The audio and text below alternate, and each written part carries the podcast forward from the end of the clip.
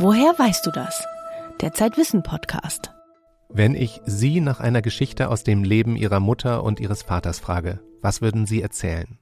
Das hat eine Psychologin an der Universität Frankfurt mehr als 100 Menschen gefragt. Sie wollte wissen, erzählen Mütter andere Geschichten als Väter? Und wie erzählen wir diese Geschichten weiter? Denn das hat nicht nur mit den beiden zu tun, sondern auch mit uns. Mehr zu dieser Studie gleich. Außerdem geht es noch um eine andere Art von Gesprächen, nämlich Selbstgespräche. Wenn Menschen mit sich selbst reden, werden sie ja oft für kauzig gehalten. Wir fragen Psychologinnen, was es mit diesen Selbstgesprächen auf sich hat und ein Sportpsychologe erklärt uns, ob man seine Leistung steigern kann, indem man sich selbst anfeuert. Dazu gibt es nämlich schon ein paar Dutzend Studien. Marie Brandt fragt sich in ihrer Kolumne, was in ihrem Gehirn passiert, wenn sie Bilder von Vincent van Gogh betrachtet und Christoph Drösser widmet sich fünf Minuten vor Schluss dem großen Rätsel des Seitenstechens. Ich bin Max Rauner vom Zeitwissen Magazin. Bei mir im Studio ist Annelena Leidenberger. Hallo. Hallo. Du arbeitest für uns normalerweise als Journalistin, bist aber heute hier als Expertin. Denn Vater- und Muttergeschichten, darum geht es in deiner Masterarbeit.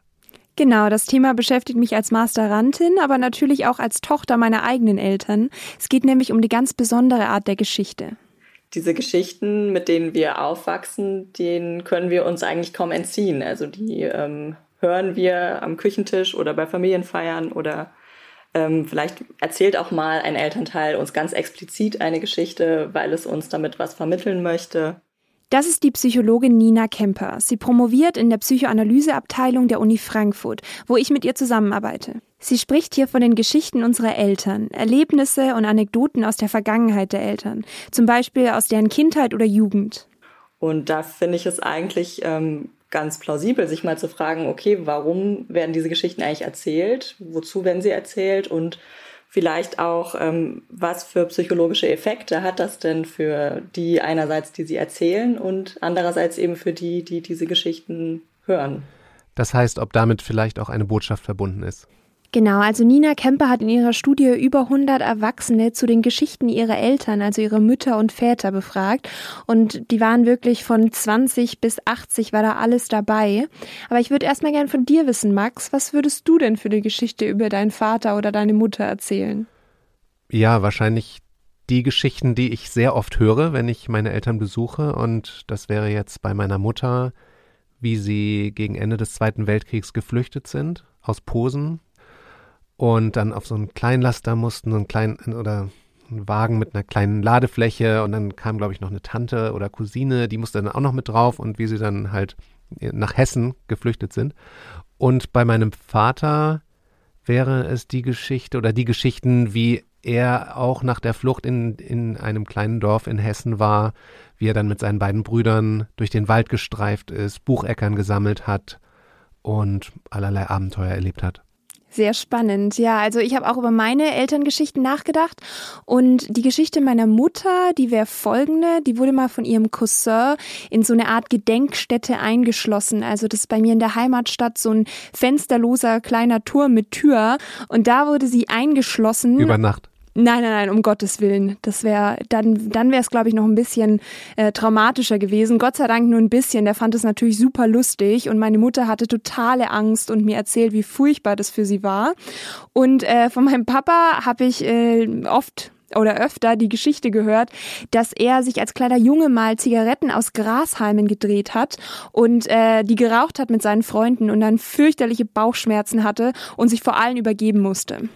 Okay, also wir kommen zur psychologischen Forschung über diese Geschichten, also über eure, eure, Arbeit. Ihr wollt euch anschauen, was diese Geschichten gemein haben oder was sie auch unterscheidet.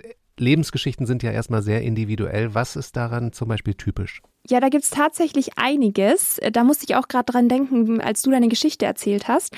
Aber lass erst mal drüber sprechen, was die Leute nicht erzählt haben. Es scheint irgendwie schon so, so einen Ehrenkodex in Familien zu geben, dass man nicht schlecht über die Eltern spricht. Keine der StudienteilnehmerInnen hat nämlich eine wirklich negative Geschichte erzählt. Als Jugendlicher Grashalme rauchen und sich übergeben ist jetzt auch nicht so positiv.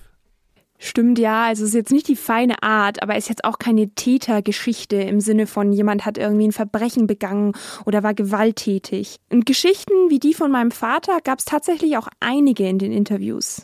Ja, mein Eindruck ist, dass diese Drogengeschichten eigentlich eher Teil der lustigen Geschichten sind. Also dass das eher diese Geschichten sind, die auch zu Unterhaltungszwecken erzählt werden. Es gibt so ein paar Geschichten, die sich ums Rauchen drehen. Ähm, die sind vielleicht schon eher so, dass sie sagen, fang lieber gar nicht erst damit an. Ja, und dieses Fang lieber gar nicht erst an interessiert Nina Kemper in ihrer Forschung ganz besonders. Also da werden so ganz ähm, explizite Lehren gezogen aus den ähm, Erzählungen. Sie durchsucht die Geschichten nach genau diesen Lehren und sie will auch wissen, ob die ErzählerInnen Gemeinsamkeiten oder Unterschiede mit den Eltern aufzeigen. Also wenn zum Beispiel die erzählende Person sowas sagt wie, mh, mein Vater ist, hat immer diese Radtouren gemacht und der ist wahnsinnig sportlich gewesen und ich glaube, diese Sportlichkeit, die habe ich von ihm. Laut einer amerikanischen Studie geht es Jugendlichen dann besser, wenn sie sich so mit ihren Eltern verknüpfen, also Gemeinsamkeiten oder Unterschiede finden. Aber Nina Kemper hat das in ihrer Studie nicht gefunden. Das liegt aber vielleicht auch daran, dass sie ja nur Erwachsene untersucht hat und nicht Kinder. Gibt es Geschlechterunterschiede? Also erzählen wir die Geschichten von Vätern anders als die Geschichten von Müttern? Ja, die gibt's und die haben sich ja auch in den Geschichten von unseren Eltern gezeigt. Bei uns beiden war unsere Mutter das Opfer und in deiner Geschichte war dein Papa der Held. Ja, ich weiß nicht, also er ist selber ohne Vater aufgewachsen und da im Wald rumzurennen und Bucheckern zu suchen, ich würde es jetzt nicht unbedingt als eine Heldengeschichte sehen. Ja, aber Helden müssen ja jetzt auch nicht immer Drachen erlegen. Trotzdem war er irgendwie ein Machertypen, Akteur, wenn man so will. Also wirklich ganz Geschlechtsstereotyp ist es so, dass tatsächlich die, ähm, also die, die Geschichten der Mütter mehr von Erfahrungen handeln, in denen mit den Müttern was gemacht wurde oder ihnen was passiert ist. Und bei den Vätern sind die eher diejenigen, die handeln und die ähm, einen Einfluss haben auf das, was passiert. Genau, und andere Studien haben auch gezeigt, dass Müttergeschichten im Schnitt ausführlicher sind, elaborierter und öfter von Beziehungsthemen handeln. Und die Studie in Frankfurt zeigte auch, dass Müttergeschichten öfter traurig sind. Es könnte damit zu tun haben, dass die Mutter in den meisten Fällen ja immer noch die primäre Bezugsperson ist und dass es einfach auch ein Zeichen von Intimität ist, negative Geschichten zu erzählen. Das entspricht also voll dem Klischee der fürsorglichen, emotionalen Mutter. Und ich denke aber auch, dass es für die Väter schwierig ist, sich verletzlich zu zeigen, weil das eben nicht äh, geschlechtsrollenkonform ist. Macht es denn einen Unterschied, ob Töchter oder Söhne erzählen?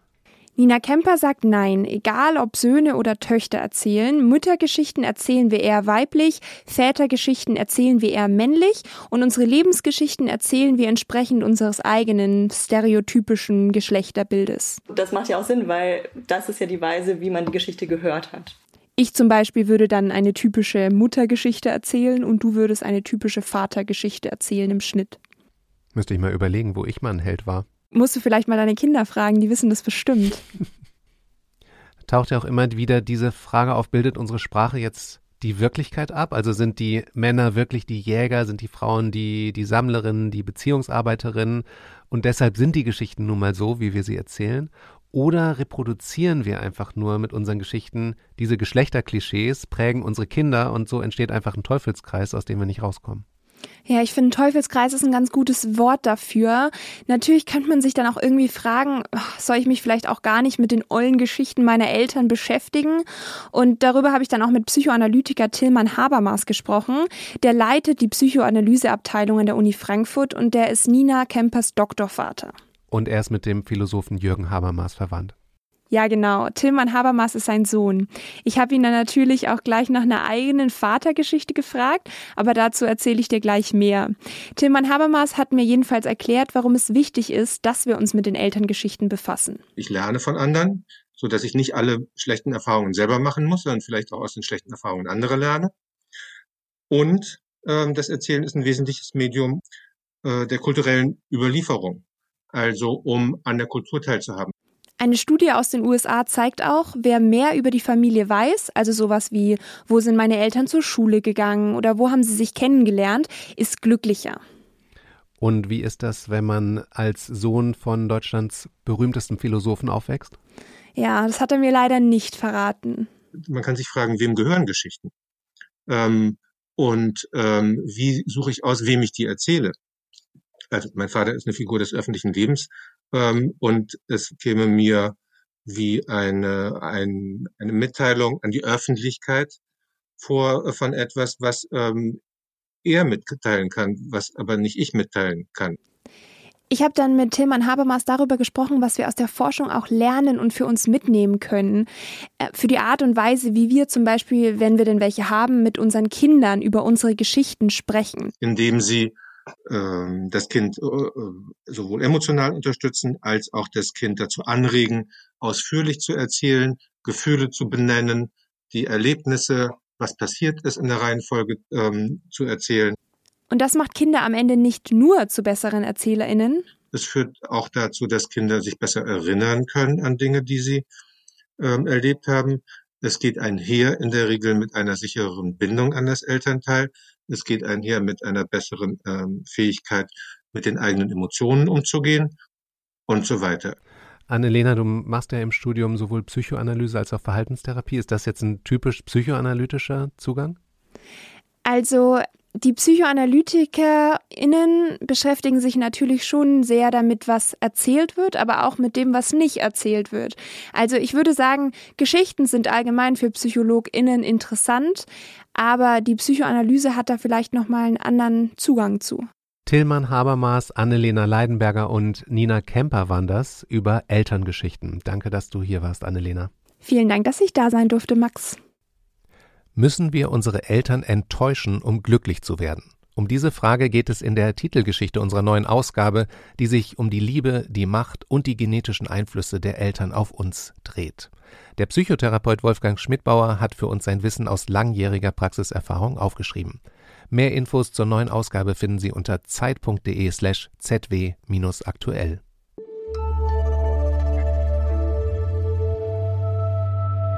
Mensch Marie die sonderbaren Entdeckungen der Marie Brandt. Nicht mal eine Handvoll Bilder hat Vincent van Gogh in seinem Leben verkauft. Er galt als Versager. Aus heutiger Sicht ist das völlig absurd, zumindest für mich. In der Küche meiner besten Freundin klebt eine riesige Collage aus verschiedenen Motivpostkarten mit seinen Selbstbildnissen. In diesem Jahr gibt es weltweit so viele Van Gogh-Ausstellungen wie noch nie zuvor.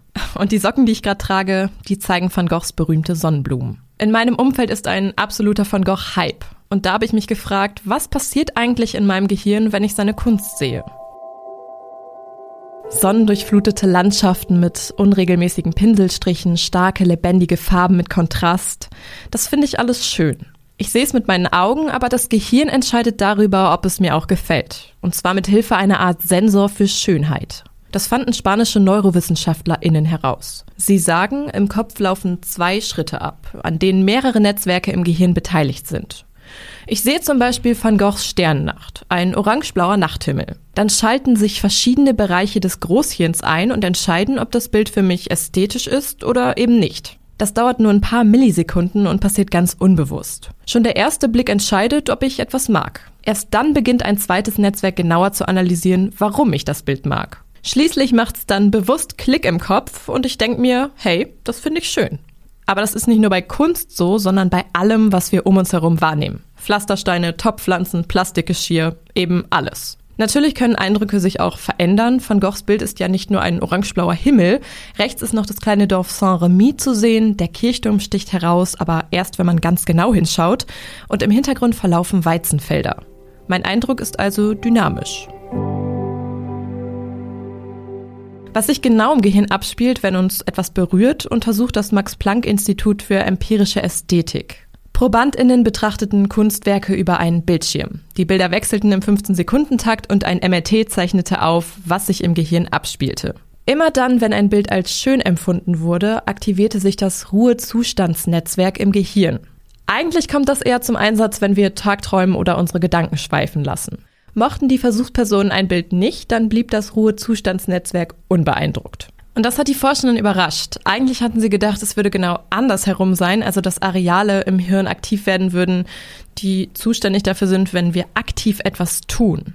Deshalb vermuten die Forschenden jetzt, dass im Ruhezustandsnetzwerk des Gehirns ein Anzeichen für Empfindung von Ästhetik sein könnte. Kurz gesagt, unser Verständnis für Schönheit ist natürlich individuell, aber an der Gehirntätigkeit in diesem Areal lässt sich bei Menschen ablesen, wenn wir etwas schön finden. Es gibt vielleicht einen Code für Ästhetik. Trotzdem ist es schwierig zu verstehen, warum wir etwas schön finden. Aber müssen wir das überhaupt verstehen oder nimmt uns das den Zauber von Schönheit? Vielleicht ist es Zufall, dass Van Gogh so viele Fans hat. Vielleicht liegt es aber auch an seiner Geschichte. Zu Lebzeiten war er erfolglos und eckte überall an. Auch das bewegt mich. In der britischen Science-Fiction-Serie Doctor Who gibt es eine Folge, in der Vincent van Gogh sieht, wie sehr die Menschen in der heutigen Zeit seine Kunst bewundern. Da sieht man einen Mann, der zu Tränen darüber gerührt ist, dass seine Kunst endlich Anerkennung findet. Und ich kann mir gut vorstellen, so würde er wirklich reagieren.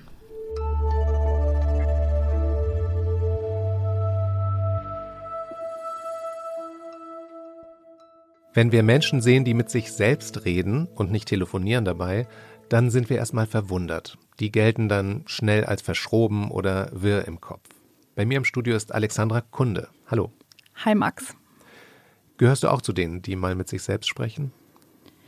Nein, das eher nicht, aber ich kenne das Gefühl, dass wenn ich äh, ja irgendwie spazieren gehe, im Supermarkt bin ähm, und über Kopfhörer telefoniere, dass ich mich dann frage, ob die Leute mich gerade komisch angucken, äh, ob ich nicht mit mir selbst spreche.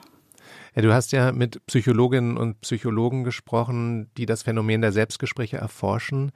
Welche Form der Selbstgespräche gibt es da? Also ich kann mir vorstellen, es ist was anderes, wenn ich irgendwie mein Zimmer aufräume und sage, ach, wo ist denn jetzt der Autoschlüssel? Oder ob ich hier durch die Fußgängerzone gehe und vor mich hinbrabbel. Ja, da muss man unterscheiden zwischen lautem Denken, das machen wir fast ein Viertel unserer Zeit, also lautlose innere Monologe führen. Das haben auch Psychologinnen festgestellt. Das ist dann völlig normal. Selbstgespräche können aber auch krankhaft sein, nämlich wenn jemand unter einer Psychose leidet. Darüber habe ich mit Michaela Mürmanns von der Universität Witten-Herdecke gesprochen. Und bei einer Psychose wäre es eben, dass es eben so, dass es eine Stimme ist, die von außen kommt. In den meisten Fällen.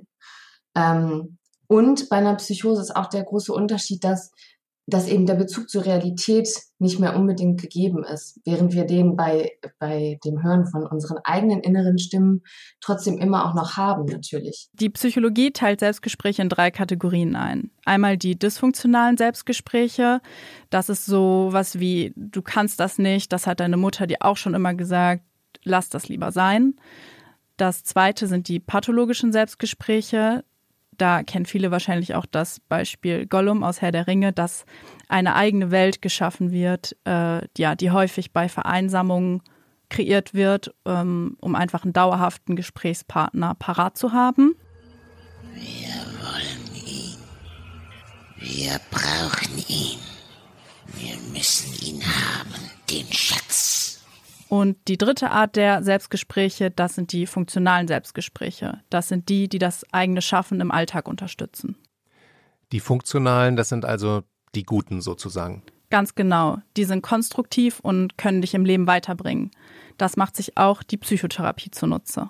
Also es gibt zum Beispiel eine Übung, da ist die Aufgabe, dass man sich eben vor einen Spiegel stellt und äh, sich anschaut und immer wieder laut sagt, mit all meinen Anteilen bin ich Michaela Martha Mürmanns, äh, gut so wie ich bin. Also, dass man sich das immer wieder vorsagt. Ich bin gut so wie ich bin und im besten Fall umarmt man sich noch dabei. Das kostet manchmal ein wenig Überwindung. Ähm, aber ich glaube, durch das laute Aussprechen hat das nochmal viel mehr Bedeutung, als wenn ich das nur, äh, nur denke. Aber auch eine innere Stimme, die leise ist, kann etwas bewirken. Du kennst ja den inneren Schweinehund. Ja, der ist oft etwas nervig. Richtig, aber der zählt auch zu den funktionalen inneren Stimmen. Ist jetzt der innere Schweinehund tatsächlich nur schlecht? Oder hat er auch eine Funktion, die vielleicht wichtig ist?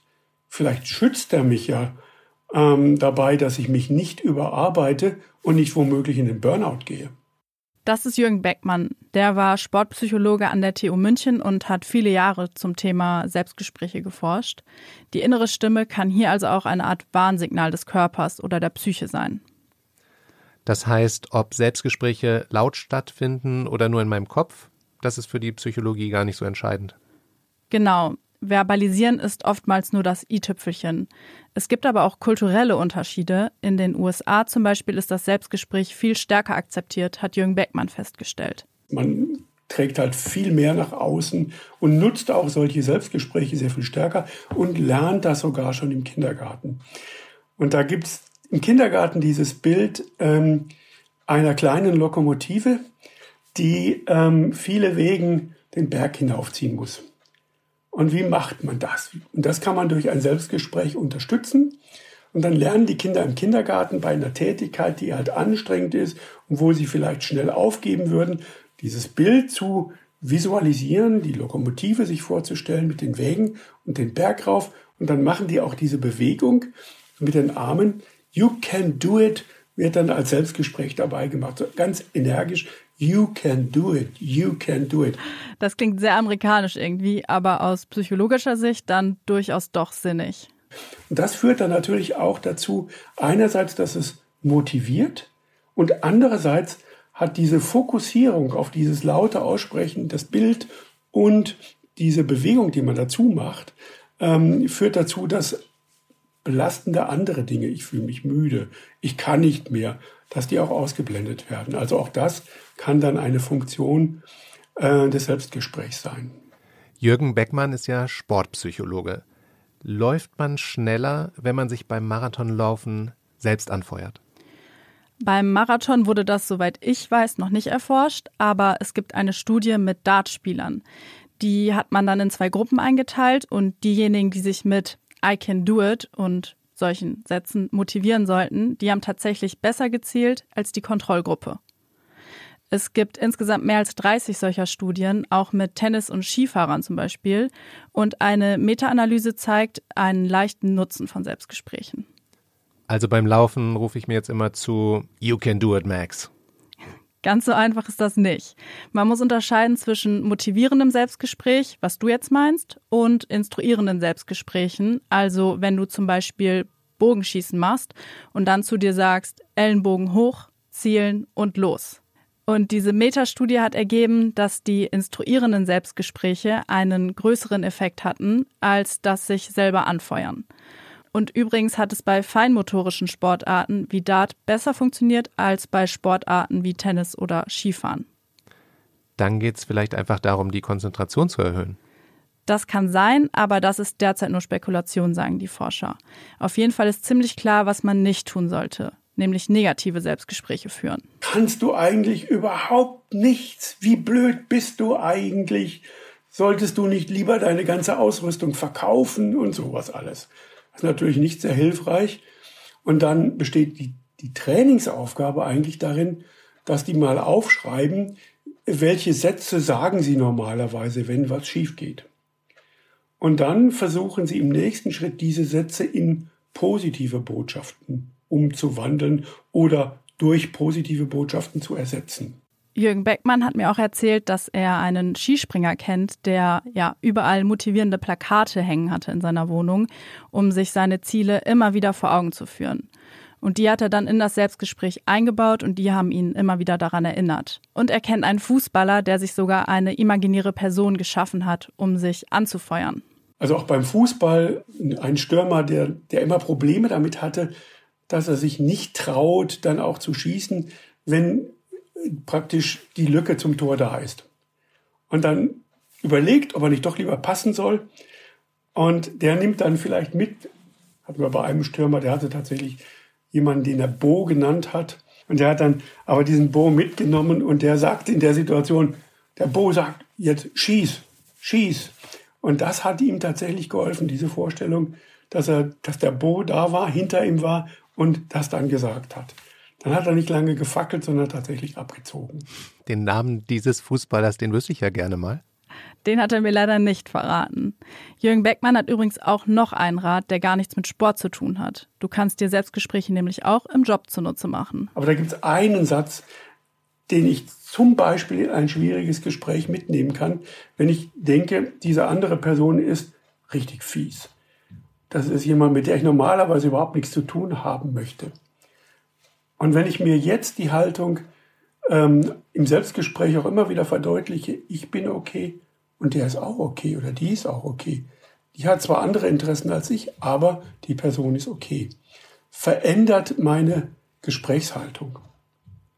Ganz unbewusst. Jürgen Beckmann im Interview mit Alexandra Kunde über Selbstgespräche. Vielen Dank, dass du da warst, Alexandra. Danke für die Einladung.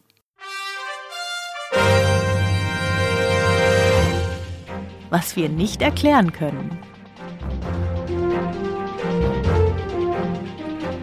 Die unmögliche Kolumne von Christoph Drösser. Heute, wie entsteht Seitenstechen?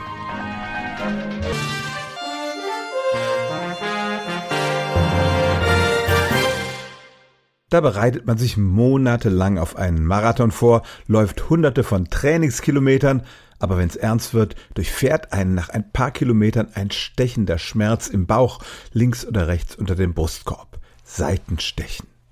Weiterlaufen ist unmöglich, auch dem besten Sportler bleibt nur eine Möglichkeit, stehen bleiben oder langsam gehen, bis der Schmerz vorbei ist und die anderen Läuferinnen vorbeiziehen lassen. Das Problem. Seitenstiche sind ein spontanes und vorübergehendes Phänomen, deshalb ist es so schwierig, sie zu erforschen. Man kann sie nicht gezielt hervorrufen. Und selbst wenn sie bei einem Probanden oder einer Probandin auftreten, sobald man die Person ins Labor geschafft hat, um sie zum Beispiel in einen Scanner zu legen, sind die Stiche schon wieder vorbei. Deshalb gibt's nur wenige wissenschaftliche Studien dazu. Zwischen 1950 und 2000 lag die Seitenstichforschung praktisch brach. Was wir schon wissen. Jüngere Menschen haben häufiger Seitenstechen als ältere. Die Schmerzen treten besonders häufig auf, wenn man direkt nach dem Essen Sport treibt. Sportarten, bei denen der Oberkörper gedreht wird, wie Schwimmen, sind besonders betroffen. Gut trainierte Athleten werden weniger von den Schmerzen geplagt als Gelegenheitssportler. Läufer mit schlechter Haltung, die sich zum Beispiel zu sehr nach vorne lehnen, haben häufiger Probleme. Und wer beim Laufen mit dem Trainingspartner schwätzt, ist gefährdeter als ein schweigsamer Jogger. 70 Prozent aller Läufer berichten, dass sie im vergangenen Jahr mit dem Problem zu kämpfen hatten und bei großen Laufwettbewerben klagt etwa jede fünfte Teilnehmerin über die stechenden Schmerzen was wir nicht erklären können. Hier ist eine unvollständige Liste möglicher Ursachen für Seitenstechen. Die mangelnde Durchblutung von Leber und Milz, weil das Blut für die Muskeln benötigt wird. Aber auch über eine übermäßige Durchblutung der Milz wird spekuliert. Verstärkter Zug an den Bändern, an denen die Leber aufgehängt ist. Blähungen, durch die sich der Darm ausdehnt und die den Raum in der Bauchhöhle knapp werden lassen mangelnde Durchblutung oder Ermüdung des Zwerchfells, mit dem wir atmen und das sich dann verkrampft. Ein wissenschaftlicher Artikel aus dem Jahr 2014, der die Seitenstechenforschung seit ihren Anfängen zusammenfasst, hält eine Überreizung des parietalen Bauchfells, der Innenverkleidung unserer Bauchhöhle, für die plausibelste Ursache. Es seien aber weitere Forschungen nötig. Das schreiben Wissenschaftlerinnen und Wissenschaftler immer gerne, wenn sie keine befriedigende Antwort haben. Woher das Seitenstechen wirklich kommt, das kann die Wissenschaft bis heute nicht erklären. In der neuen Zeitwissen-Ausgabe schreibt meine Kollegin Katrin Zeug über Männer. Die Rubrik heißt Die Zumutung und es geht natürlich ganz viel um Testosteron und einige überraschende Experimente. Außerdem setzen wir unsere Serie über Wanderungen gegen den Stress des Lebens fort und folgen berühmten Schriftstellerinnen und Schriftstellern zu Fuß und mit GPS-Daten. Das war der Zeitwissen-Podcast. Schreiben Sie uns an redaktion.zeit-wissen.de. Ich bin Max Rauner. Bis bald.